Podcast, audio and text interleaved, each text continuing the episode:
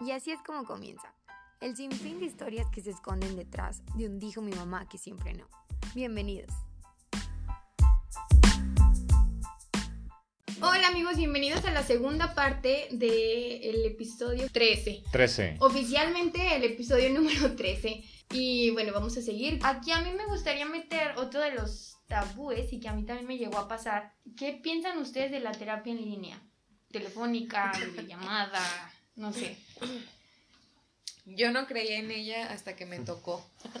hasta que me tocó estar en medio de una crisis y lo único que pensaba era así como de necesito terapia. Y pues en medio de pandemia pues no, no podía visitar el consultorio de mi psicólogo, entonces fue llamada, ¿sabes qué? Tengo una crisis, necesito terapia, ah, perfecto, conéctate a tal hora en tal liga, te la voy a mandar, no sé qué, que bla, bla, bla. ¿Y se veían? ¿Era una videollamada? Sí, era una videollamada, o sea, de hecho nosotros, él estaba sentado como normalmente está de frente, pues era de ponte en una posición cómoda, relájate, esto es completamente normal. O sea, él me empezó a dar las pautas como para... O sea, generó un rapport chido para Exactamente. Y es, oye, ¿cómo has estado? O sea, yo sé que estás encerrada. ¿Cómo la has pasado? O sea, para mí no ha sido fácil. O sea, compartió conmigo el hecho de que tampoco para él era fácil, ¿no? Entonces ahí ya tuvimos un match y dije, ah, ok, no estás acostumbrado, yo tampoco, vamos a ver qué sale. Y fue bueno, o sea, fue bueno mientras duró porque no me llegué, ajá, fue funcional para mi crisis, pero no sería algo que yo haría toda la vida, ¿sabes? Yo prefiero como esta cercanía de, de estar enfrente, de poder platicar, de verlo físicamente. Pero en línea no podría estar todo el tiempo, todo lo, o sea, todos los días, ¿no? O sea, todas las, las semanas que voy a, a, terapia. Yo creo que siempre es mejor eh, las relaciones en persona. En persona. Yo, no sé, a lo mejor soy una señora del alma, pero pienso eso. Hasta que yo estaba lejos y bueno, ya había llevado durante años mi análisis de psicoanálisis y me encontraba en una crisis tremenda que a veces agarré a Claudio de, de, mi terapeuta, pero pues no hagan eso, los... Es más, Claudio, yo no sé qué tiene que la gente lo agarra de terapeuta. Saludos. Sí, es bueno escuchando, es muy bueno escuchando, pero no lo hagan. Yo lo intenté y después dije no. Pero gracias por escucharme. Sé que a veces te hablaba y llorando. Pero bueno, ese no es el caso. Este, me di cuenta que estaba en esta crisis tremenda, estaba lejos y dije, necesito terapia, ¿no? Pero yo estaba y he estado en contra de estos terapeutas en línea que se anuncian y todo esto. Yo decía, no, ¿por, qué hacen eso? O sea, yo no entendía, ¿verdad? O, o simplemente porque piensan en la opción de que se puede dar terapia a distancia. Y bueno, mis opciones eran dos o empezaba un proceso nuevo con un terapeuta en Estados Unidos que pues a lo mejor tenía que buscar un terapeuta latino o alguien que hablara en español porque creo que no, no tenía las herramientas para expresarme, ni sé si las tengo en este momento, de expresarme en inglés, o sea, creo que es muy complicado hablar de sentimientos. No, o sea, a lo mejor puedes tener una conversación acá, no sé, eh, unas chelas y pasártela bien en un bar, pero imagínate ir a, ir a terapeuta en Estados Unidos dije, no. Entonces opté por la opción B, que fue hablarle a mi analista y decirle, te necesito. me, acordé. Fue como hablarle a un ex, te necesito. me acordé de ese meme que dice. ¿Cómo, dice? Crying in Spanish o algo así. Güey, está bien feo. ¿Cómo voy a ir con un terapeuta que me vaya a escuchar? Es más, yo no sabía qué iba a decir en inglés, imagínate fue súper amable. Yo dije, a lo mejor me manda la chingada, ¿no? Porque una, un analista, imagínate por teléfono, son súper pues necesitan verte, El psicoanalista tiene un perfil que es ortodoxo y todo así tal cual como es y, y mi analista pues era así, ¿verdad? Yo dije, me va a decir que no, pero bueno, me dijo que sí, gracias a Freud a la me dijo que sí y lo hicimos por, por llamadas. Y el problema ahí era que yo estaba saturada, yo no tenía tiempos o espacios para hablar ni para salir de esa casa. Entonces fue como, tú avísame así como con un poquitito de tiempo cuando tengas. Me atendí en domingos, así de que yo le avisaba, en dos horas voy a estar libre. Y me atendía, neta, no sé, o sea, sí me cayó del cielo y creo que tengo la misma sensación de decirse que en ese momento fue funcional, me sacó del hoyo en ese momento, me, encontraba como en un episodio depresivo, pero en ese momento hizo que me sacudiera para moverme y salirme de ahí al menos. Mi depresión no se fue, pero me hizo que me moviera al menos. Y desde ahí cambió mi perspectiva esta de la terapia o las sesiones en línea Y eso fue mucho antes de la pandemia. Creo que la pandemia vino a enseñarnos que tenemos que recurrir a otras formas, a otras maneras, y que a lo mejor sí vamos a preferir este acercamiento físico, pero no quiere decir que otras maneras no, no, sean funcionales. Fíjate que yo hasta ahora con la pandemia fue que, o sea, obviamente viene esta ola de, pues necesito terapia, necesito ver a mi psicólogo o necesito empezar a, ver a un psicólogo porque... Necesito, pues, necesito. Porque... Esa es la pues, palabra, te necesito. Ni a mi ex le hago, le digo eso.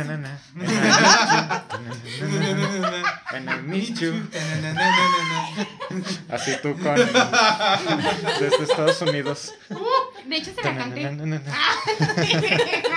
Le mandé un video. Sí, creo que pues vino, como dices, vino a, mostrarnos. Necesitamos dar ese paso que a lo mejor nos daba pues no sé, ahí un, no sé si miedo o, esta necesidad de, aferrarnos a lo ortodoxo todavía, de seguir con lo que ya está establecido. Yo lo vi hasta ahora con la pandemia, ¿no? De... Creo que eh, se vio y, muchas personas entraron en crisis, entonces fue aquí la importancia inmediata, así. ¿Cuál es la opción que tienes? Sí, y... Línea, en línea. Y ahí se empezó, entonces me platicaban, no, es que ya estoy tomando terapia y yo decía, pero ¿cómo? O sea, estás yendo al, no, es que es por videollamada.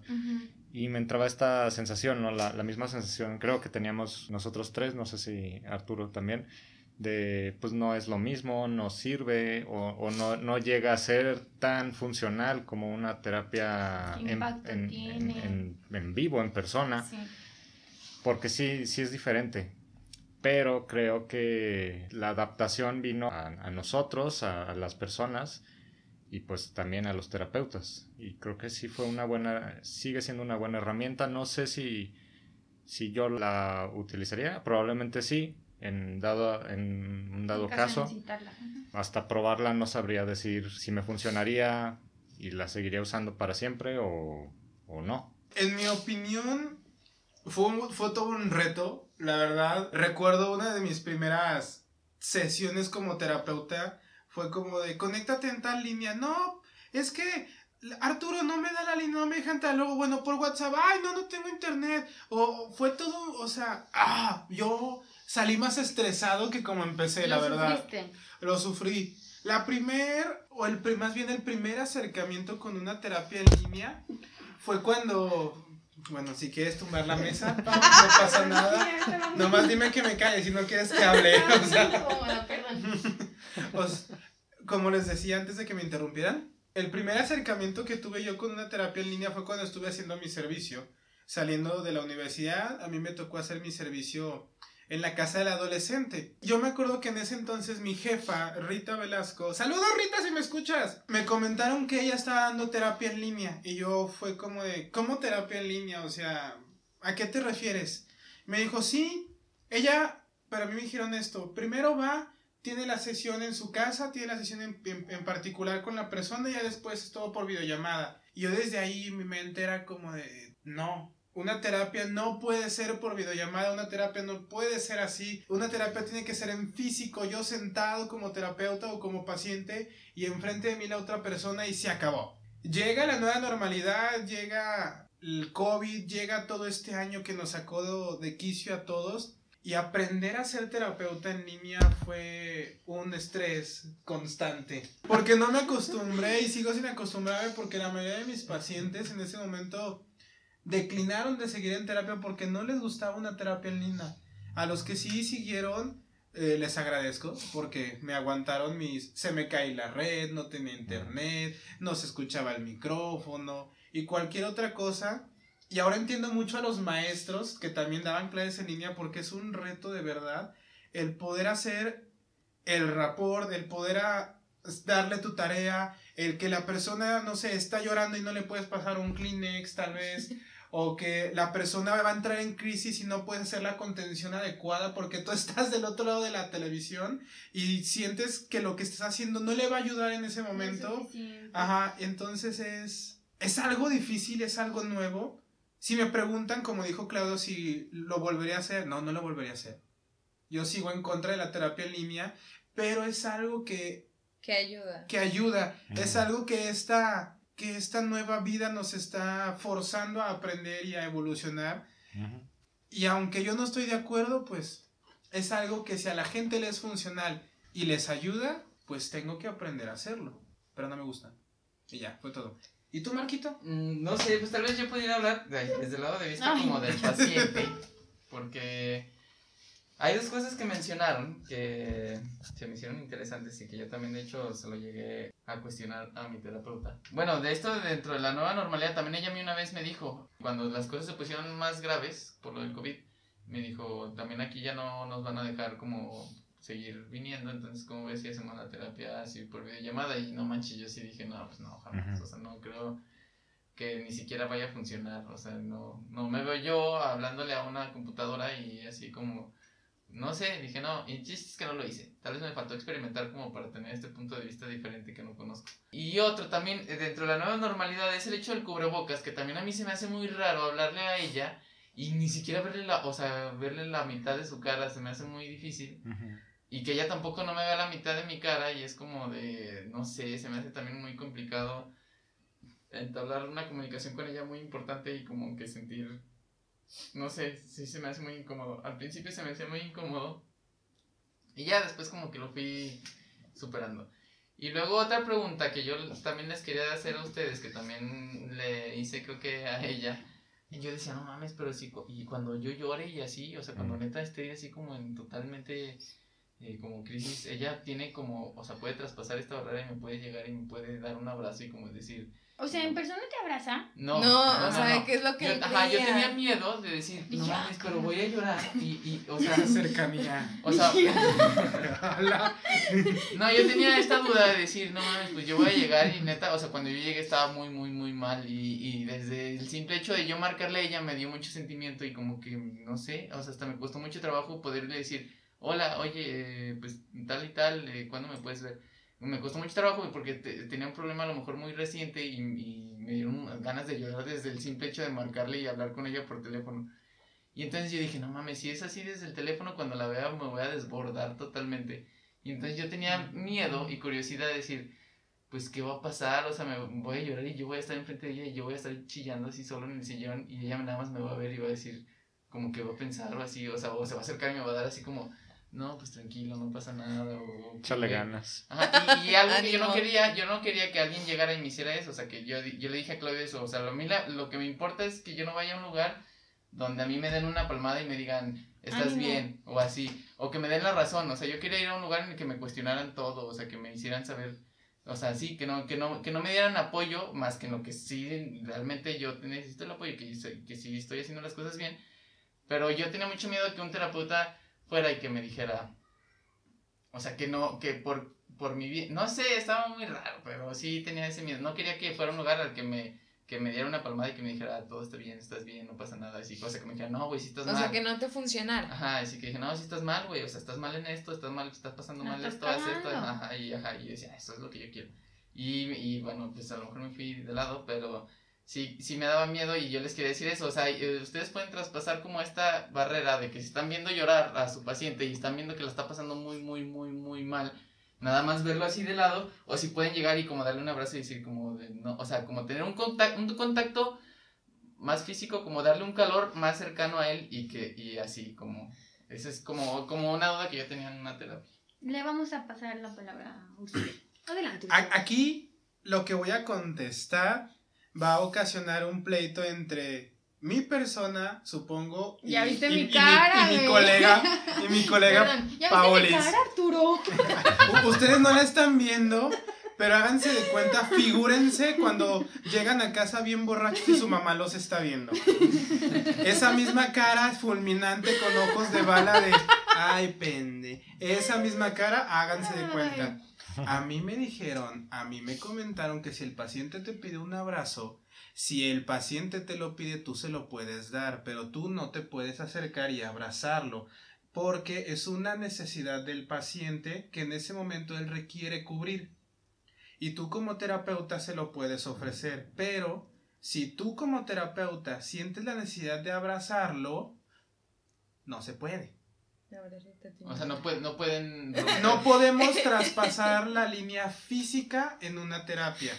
Pero si el paciente en ese momento te pide un abrazo, tú puedes darle el abrazo. Y te lo digo bajo mi experiencia, porque ya me pasó y por lo que a mí me Y que como comentaron. que abrázame, güey. No, tuve. Estuvo alimentando el miedo, el peor miedo que Buki tiene en Sí. terapia. No, no. Que No. lo abracen. Sí, sí he llorado, pero no. ¿Y te abrazó? No, no, no, no, pero, pero, pero no, o sea, realmente no, o sea, no, solamente como que tenía, es que yo tengo como problemas muy raros con, con la terapia. Es que una cosa. ¿Sabes por qué se- ahí te no. Es que yo tengo muchos problemas como de normas, o sea, yo no es que me pase, o sea, yo, cu- cuando, o sea, son problemas que tal vez yo, porque a lo mejor en algún punto lo toqué eh, cuando estudié y, y yo llegué con él y le decía así como de que no, pues yo entiendo que hay cosas que, o sea, por ejemplo, yo a ella la cuestionaba y también me decía así, y, o sea, yo le decía, pues no sé si tú me puedes dar tu opinión, pero ocupo como si esto pasara en tu vida, ¿qué, qué harías tú? Ay, qué cansón.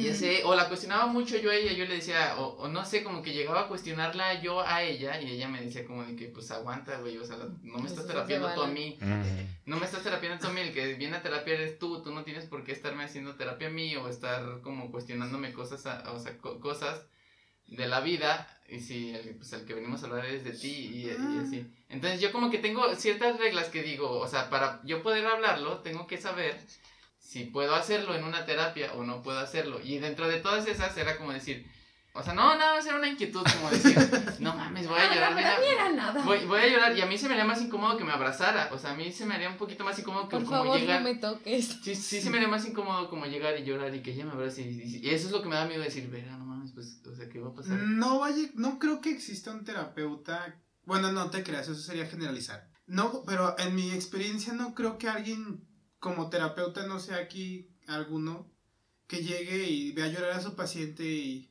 ¡Oh! No, No, no, no creo que haya un Baymax como terapeuta que llegue y tú abrazo, ¿te sientes bien? Baymax acabó su función.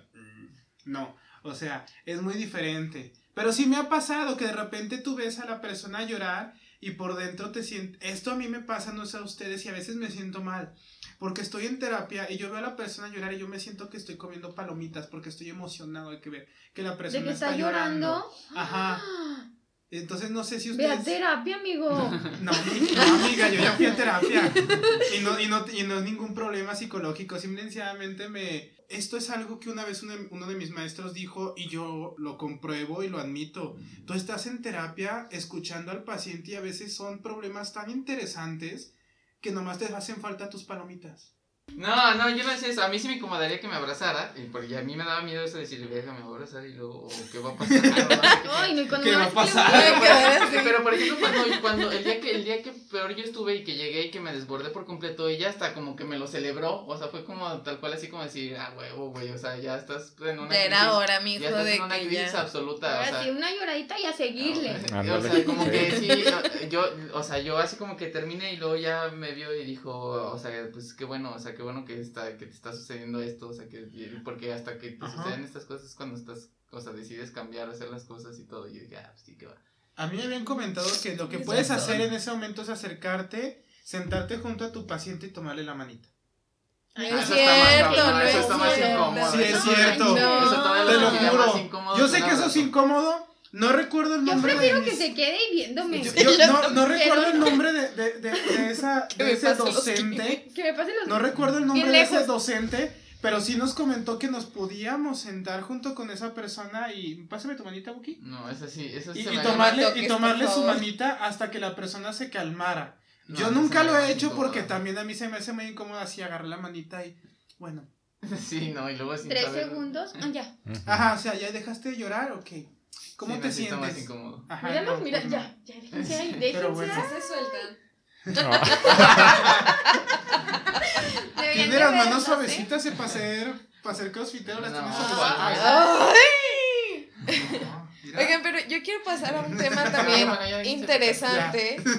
Que de hecho ustedes lo han estado hablando mucho y a lo mejor inconscientemente pues son, son parte de, de los tabúes de la terapia. Pues el tabú del contacto físico, ¿no? A lo mejor tú dices que sí, nosotros como paciente decimos no me toques o no me gustaría pasar por ese proceso. Está e, el miedo al llorar, el llorar enfrente de una persona, quiero pensar, al menos ese era uno de mis tabúes cuando empecé a ir a terapia, el hecho de que yo quería llorar y me controlaba, ¿no? Y pues no, o sea, ahí lo, pues lo real es que saques el, el sentimiento, las emociones y las regules. Pero está ese miedo de, y luego si lloro, pues vas a llorar y te van a salir mocos y vas, te, vas a, van a los ojos. Exactamente, vas a salir llorando de terapia, no vas a saber, o sea, te va a dar pena agarrar tres Kleenex, o sea, cosas así que van pasando conforme tú vas yendo a terapia. Uh, Yo creo que aquí la sería la parte de normalizar que sí se va al psicólogo porque tienes un problema. A lo mejor no porque estás loco, porque ese es el, el general, ay, si estás yendo a terapia porque estás loco, no pero hay que normalizar que todos, todas tenemos cierto tipo de problemas, algunos más graves, algunos más suaves, y a cada quien le va a ir como le tenga que ir, ¿sabes? No, no porque a ti te fue bien con esto, me va a ir igual. Entonces, normalizar que sí vamos a terapia porque hay problemas o simplemente porque, como decía Marco, es algo que quiero experimentar y lo quiero hacer y, y a ver qué tal le va a mi rutina de vida, no sé. Y otra parte, normalizar que esto es pasión tú estás pagando por un espacio en el que tú vas, hablas y si quieres lloras y si quieres te ríes y si quieres... Es la libertad de, saber que es tu espacio y yo creo que cuando llegas a este punto de que te sientes con la libertad hasta de llorar, a lo mejor por eso esta parte de que tu terapeuta te lo, casi que te lo aplaudió, como que dijo, ya, güey, ya qué, bueno que ya lo soltaste, porque a lo mejor ella sabía que te lo apretabas y muy aprensivo. Entonces, sería una cosa que también hay que normalizar. Si hay muchas personas que les cuesta trabajo hasta llorar solos, imagínense, yo conozco personas que dicen, no manches, ni solo puedo llorar. Pues a lo mejor que te dieras ese espacio de ir a terapia a llorar, está bien. Conozco a alguien que va a terapia a llorar, está bien. A eso vas, a pagar, a que te escuchen, a hablar, a, no sé, a dejar tus ideas y luego irte, ¿no? Claro, y también dejar como en claro que todo es a su tiempo, ¿no? O sea, el hecho de que veas que tus amigos van a terapia, no sé, que X persona va a terapia y tú quieres experimentarlo, pero no te atreves, pero sí, pero no. O sea, en el momento en el que tú sientas que estás listo o lista para ir a terapia, ese es el momento. O sea, no antes y no después, ni porque te digan ve, porque está bien chido. O sea, en el momento que tú sientes que es necesario que dices, sí necesito la terapia. Y no hay una edad específica si eres un niño pequeño, si eres papá, si eres mamá, si eres un adolescente, si eres un adulto, o si eres papá y tu hijo te dice quiero ir a terapia, pues llévalo a terapia, ¿no? Es el momento y es cuando uno identifica que ya no puede con ese problema. Fíjate que ahorita que mencionaban eso, he visto muchas personas que publican en, en Instagram o en redes sociales que les preguntan, oye, pero ¿por qué vas al psicólogo? ¿Qué problema tienes?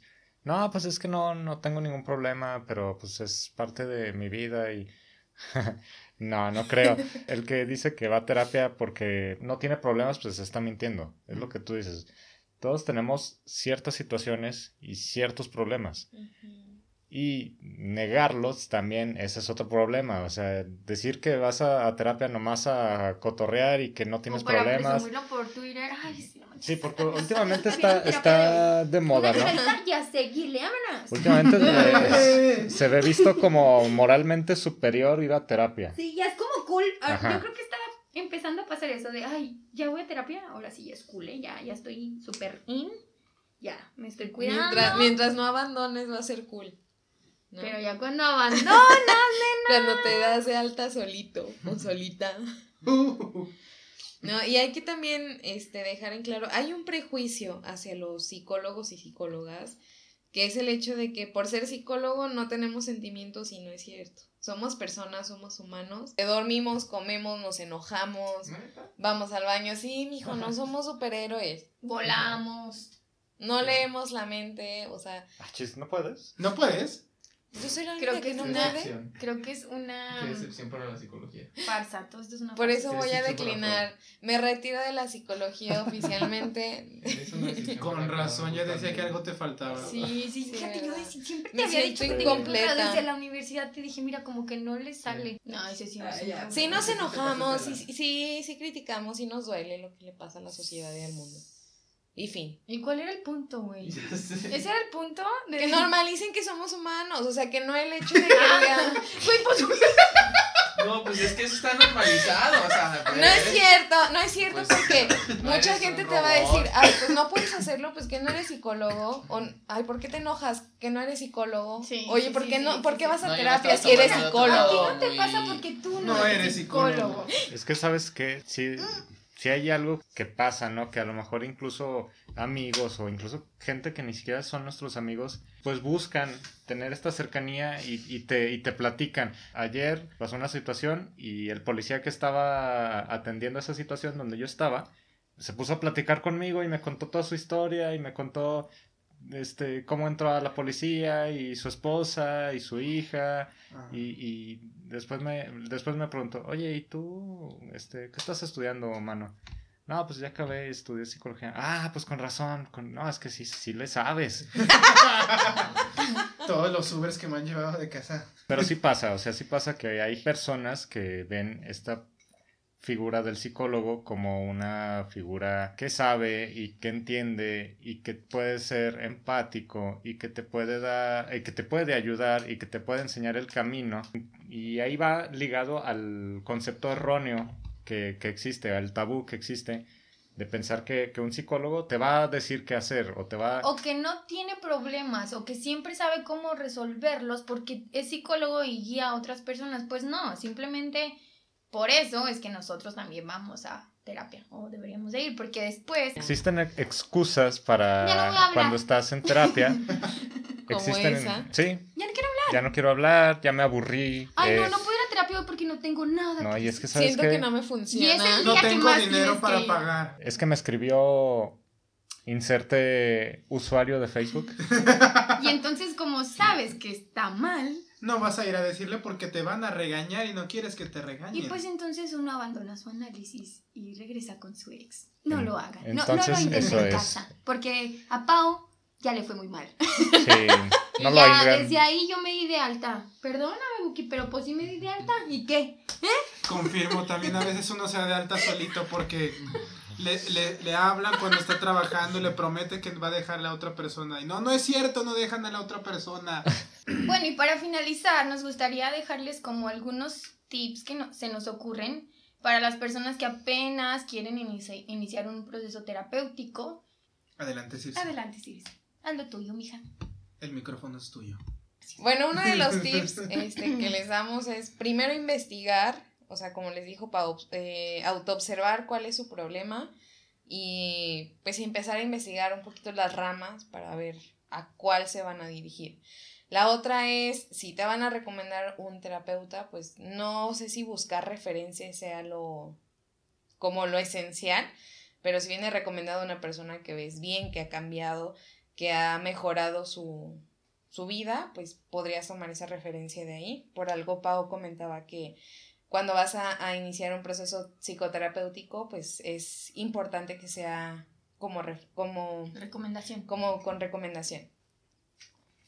Eso que mencionas es, yo creo que el principal. Depende mucho de la situación y depende mucho de lo que quieres trabajar. Por ejemplo, no es lo mismo si tú tienes problemas con tu novia o tu pareja, tu esposa, tu esposo, a que seas una persona que hace deporte y se lesionó y quiere quitarse ese miedo de volver a hacer deporte. En ese en dado caso vas con un psicólogo que tenga la, esta especialidad en psicología del deporte y si es un caso de pareja o de hermanos o de lo que sea, eh, te vas con alguien que tenga la terapia sistémica. Creo que ahí es esencial ver cuál es, el, cuál es la situación, cuál es el problema y qué es lo que quieres. Y entonces ahí, ah, pues este trabaja esto, aquí voy. Este trabaja aquello, ah, entonces no. Ahí creo que ese sería lo principal. Y también hay que entender algo, y aquí voy a echar tierra, y discúlpenme a todos los que les ha funcionado, pero si a ti te dicen, ve con esta persona, es excelente, pregunta primero si es un terapeuta o si hace coaching. Porque Uf. si hace coaching, no funciona, no sirve. Solo te hacen sentirte bien y sentirte bonito durante cinco minutos y pues ya no hay más continuidad. Ay, yo quiero hacer un paréntesis con el coaching. Dijiste algo muy importante que, que a lo mejor Cuéntanos no tu experiencia mejor. la pasamos A ver. Cuéntanos. A Cuéntanos ver. qué pasó con tu Porque no coaching. se preocupen, todas las personas podemos caer en las redes del coaching. Y aquí está mi amiga Circe para contárselos. Adelante, Circe. Todos nos equivocamos una vez en la vida. O varias. No, O varias, pero bueno. es que déjame decirte que en ese momento de mi vida el coaching todavía no era tan conocido y ustedes no me van a dejar mentir, porque nadie lo conocía de esa manera.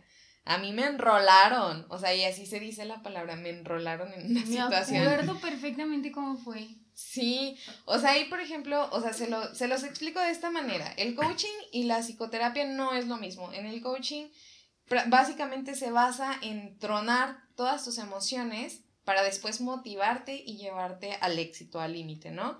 Pero todo esto se basa en primero te trueno, te tiro, te escupo, para luego que veas cómo resurges de tus cenizas, ¿no? Y la psicoterapia no, la psicoterapia es paso a paso, a tu tiempo, como tú lo vayas eh, descubriendo, eh, como mejor te vaya funcionando. Esa es la diferencia, la psicoterapia obviamente es el acompañamiento, el coaching es un revol... ¿Cómo se le dice? Un Paréntesis, no, no porque la, la psicoterapia lleve un proceso quiere decir que todo es lindo. Obviamente también va a doler, también te vas a tener ahí tus eh, resistencias de que vas a decir, no, o que ya no me está gustando, o no me gustó esto que me dijo, o no manches. O sea, eso es parte del proceso, pero no es una manera agresiva, no es inmediata, no es de un fin de semana. Eh, no, es un proceso, como Y se llama.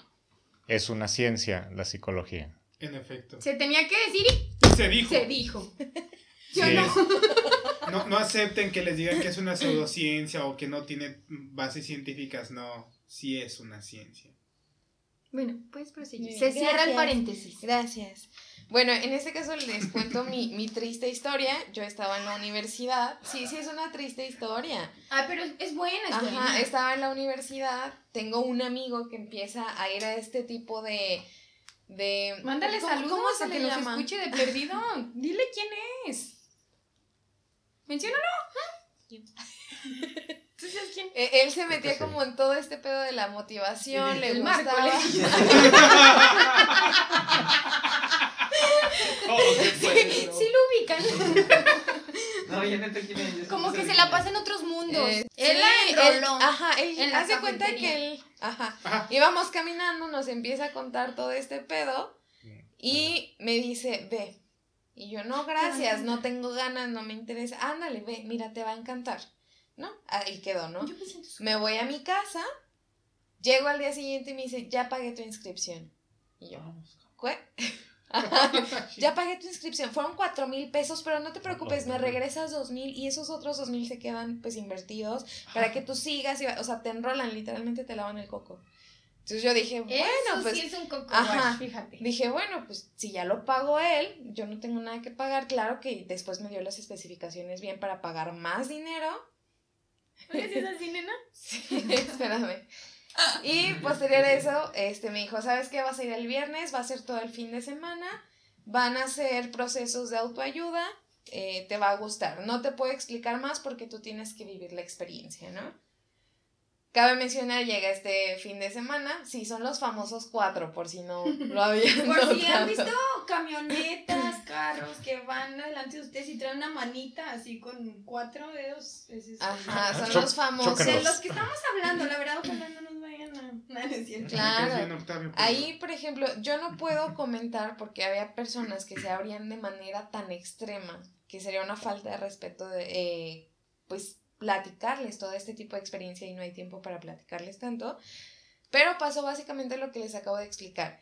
Te empiezan a presionar tanto con que la gente no cree en ti y ellos sí, que, que entonces te truenan, ¿no? Entonces, truenan todas tus emociones, truenan toda tu motivación para hacerte creer que lo que tú estás haciendo está bien y lo que tú vas a lograr hacer al final de ese primer curso es lograr salir adelante y creer en ti. Pero ahí con ellos. Ajá, con ellos. Ellos son tu nueva, fa- tu nueva familia, tú no Mm. tienes más familia, tienes que perdonar a todos los que te hicieron mal, tienes que dar todo tu dinero. Desafortunadamente, tienes que dar todo tu dinero a ellos, tienes que seguir pasando niveles y te van a prometer que en el nivel tal vas a volar. No sé cómo chingados lo hacen, no sé. No manches, voy a ir, ese es mi sueño. Volar. no sé cómo lo hacen, no sé si algún día, este, porque yo no llegué a ese nivel, cabe mencionar, yo llegué solamente al primer nivel. Y este, a mí pasó algo en una de las, como de las dinámicas, en la cual pues sí me choqueó muchísimo. Yo llevaba mi proceso de, de psicoanálisis y pues llegó este coach, ¿no? Este, de hecho, mucha gente ni siquiera lo ha llamado por su nombre, al coach, el coach para todo, famoso coach de no sé qué, no recuerdo su nombre, pero él era el que dirigía todas las dinámicas y él no tenía ningún estudio basado en psicología porque él no creía en la psicología. Lo único que él hacía era una terapia motivacional, no era psicólogo, de hecho no recuerdo si tenía algún tipo de carrera, pero como era buenísimo dando ánimo, pues se hizo coaching, eso fue lo que él explicó, ¿no? Entonces, pues en una de estas, de estas dinámicas él decía que él no creía en la psicología, que la psicología era para personas pues que no tenían la capacidad de superación personal. Entonces, que lo que él hacía era ayudar a las personas para ahorrarse tanto dinero. Ayudaba a las personas para que volaran. sí. Ahorrarse tanto dinero y pues tener así un, un proceso psicoterapéutico en un fin de semana y después te enrolan para más y más y más y vas a terminar gastando más de 100 mil pesos en ese tipo de cursos que no te van a servir absolutamente para nada. Eso es el coaching. Pero queremos saber cómo terminó, ya nos dejaste así como... pues no, terminó bien, o sea, terminó en, en una extensa crisis, tanto personal como familiar. Y pues llegaron mis amigos al rescate al final de, de ese proceso, ese primer proceso, ¿no? Entonces, eso fue, yo creo que lo bonito de que cierras algo tan, tan fuerte, tan duro de ver, tan duro de sentir. Y pues el hecho de que sea tan traumático, ¿no? Porque llega un momento donde incluso te hacen entrar en un trance donde tú no recuerdas qué es lo que estabas haciendo. Entonces, tengan mucho cuidado con este tipo de personas. Este tipo de cursos nunca sabes lo que vas a hacer, nunca sabes en qué te vas a meter, ni qué te van a dar de tomar, ni qué te van a dar de comer. Entonces. Uy, qué importante eso. No sabes qué te dan de comer. De no sabes absolutamente nada de ellos. Solo sabes que una persona de tu confianza te está enrolando porque esa misma persona cayó en las mismas redes. Y se acabó. Y no es una ciencia. y no funciona. Bueno, creo que acá lo importante es. Por eso somos libres tal vez de acudir al tipo de terapia que queramos y no vamos a inculcar aquí tampoco ideales pero es la importancia de investigar, de saber a qué te estás metiendo, como dices Irse, estar seguro, o, por eso creo que aquí yo también menciono el hecho de que alguien te haya recomendado, y a lo mejor que alguien te haya recomendado no quiere decir que vaya a ser específicamente para ti, pero creo que por eso específicamente así funciona la psicoterapia.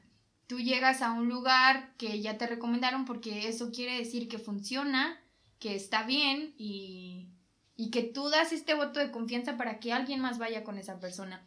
O si no estás tan, hace rato mencionaban mucho como de que hay que saber qué estás buscando o a qué se dedica este psicólogo. Muchas veces las personas que no tienen o no están en el, en el área, en el campo de la psicología o muy cercano, en verdad no saben y solamente yo he visto, por ejemplo, que ponen en Facebook, mm, podrían recomendarme a un psicólogo y así miles de personas así comentando, ay, ve con esta y ve con esta y ve con esta. No, e, es importante para quién, si, si es para tu hijo, para un adolescente, es de lo que mencionábamos ya anteriormente. Eh, y a lo mejor si no tienen a alguien directamente, pues tratar de buscar a alguien que, oye, ¿sabes de alguien? O si fulanita tiene una hija psicóloga o un esposo psicólogo, le podrías preguntar porque quisiera saber o ir a un instituto, a un lugar público. Eh, creo que hay diferentes maneras en las que podemos hacerlo y esta es otra. Eh, pensamos que la terapia es mm, cara y a lo mejor es una de las excusas que usamos como decir no tengo el dinero o ni siquiera tienes pensado que ese sea uno de tus gastos mensuales, por ejemplo. Pero en la ciudad de Aguascalientes también hay lugares donde hay terapia, bueno, por un bajo costo, lo podría decir así, porque es accesible para estas personas que a lo mejor en verdad no pueden pagarlo y también hay lugares donde pueden asistir a este tipo de terapia, es clínica, es segura, hay personas capacitadas Y bueno, les vamos a dejar más información por si a alguien le, le interesa, los lugares, números de donde pueden acudir. Y ya. Y además, terminando con lo que dijo Pau, para terminar con su y ya épico, también hay lugares donde es totalmente gratuita. Entonces, que el dinero no sea una excusa para que tú puedas tener una salud mental de 10, compadre. Bueno, y, esperamos que con esto les haya quedado claro. Creo que es un tema muy grande y hay muchas cosas de las que hablar. Y también pensamos que puede haber o surgir muchas dudas a lo largo de todas las cosas que dijimos o a lo mejor las que nos faltaron. Entonces, los invitamos, las invitamos a que si les surgió una duda, necesitan alguna asesoría, eh, no sé, cualquier cosa que tengan, que les haya venido a la mente, nos pueden escribir a nuestras redes. Y bueno, nosotros en verdad vamos a tratar de ayudarlos en la manera de lo posible. Y también si en algún momento tienen Ah, no sé, son, po podríamos ser ese contacto o ese puente en, de que si no conocen a alguien más, tal vez nosotros podríamos ser el contacto del área, de, de contactar personas recomendables, me explico, de, de, lo que tanto hablamos que es importante, pues creo que cuentan con nosotros para esa parte. Y pues no olviden seguirnos en nuestras redes, estaremos subiendo contenido de lo que es la terapia, terapia psicoterapia, estaremos ahí subiendo algunos posts para pues, que les den me gusta si los quieren compartir, que sean de su agrado. Y pues nada más tu contacto. Sí, solo sigan mi página Los Polvos de Freud en Facebook. Eh, aquí la publicidad. Esto, ustedes no me ven, pero esto es una publicidad pagada, patrocinada por Circe Muñoz. Sigan mi página Los Polvos de Freud. Gracias, le invité unos taquitos. Y pues aquí acabamos este episodio. Esperemos que les haya gustado. No olviden darle like, suscribirse al canal de YouTube, compartan sí. todo lo que puedan compartir y aquí se rompió una taza. Y cada quien ya se va casa. para su casa. Bien, Arturo, bien. Chócala, güey. ¿Ya choqué? Tin, tin, tin. La deschocó. No, con Marco no, porque Marco Bye. llegó tarde. Adiós, hijos.